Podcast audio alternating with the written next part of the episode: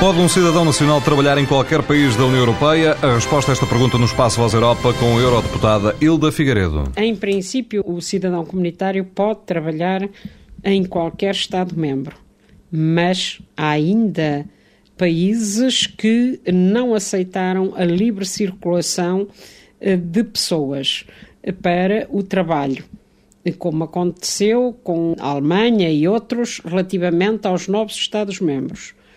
Por outro lado, mesmo esta liberdade de circulação de pessoas está sempre sujeita a alguns condicionalismos, designadamente de registro, naturalmente, de acordo com a lei de cada país.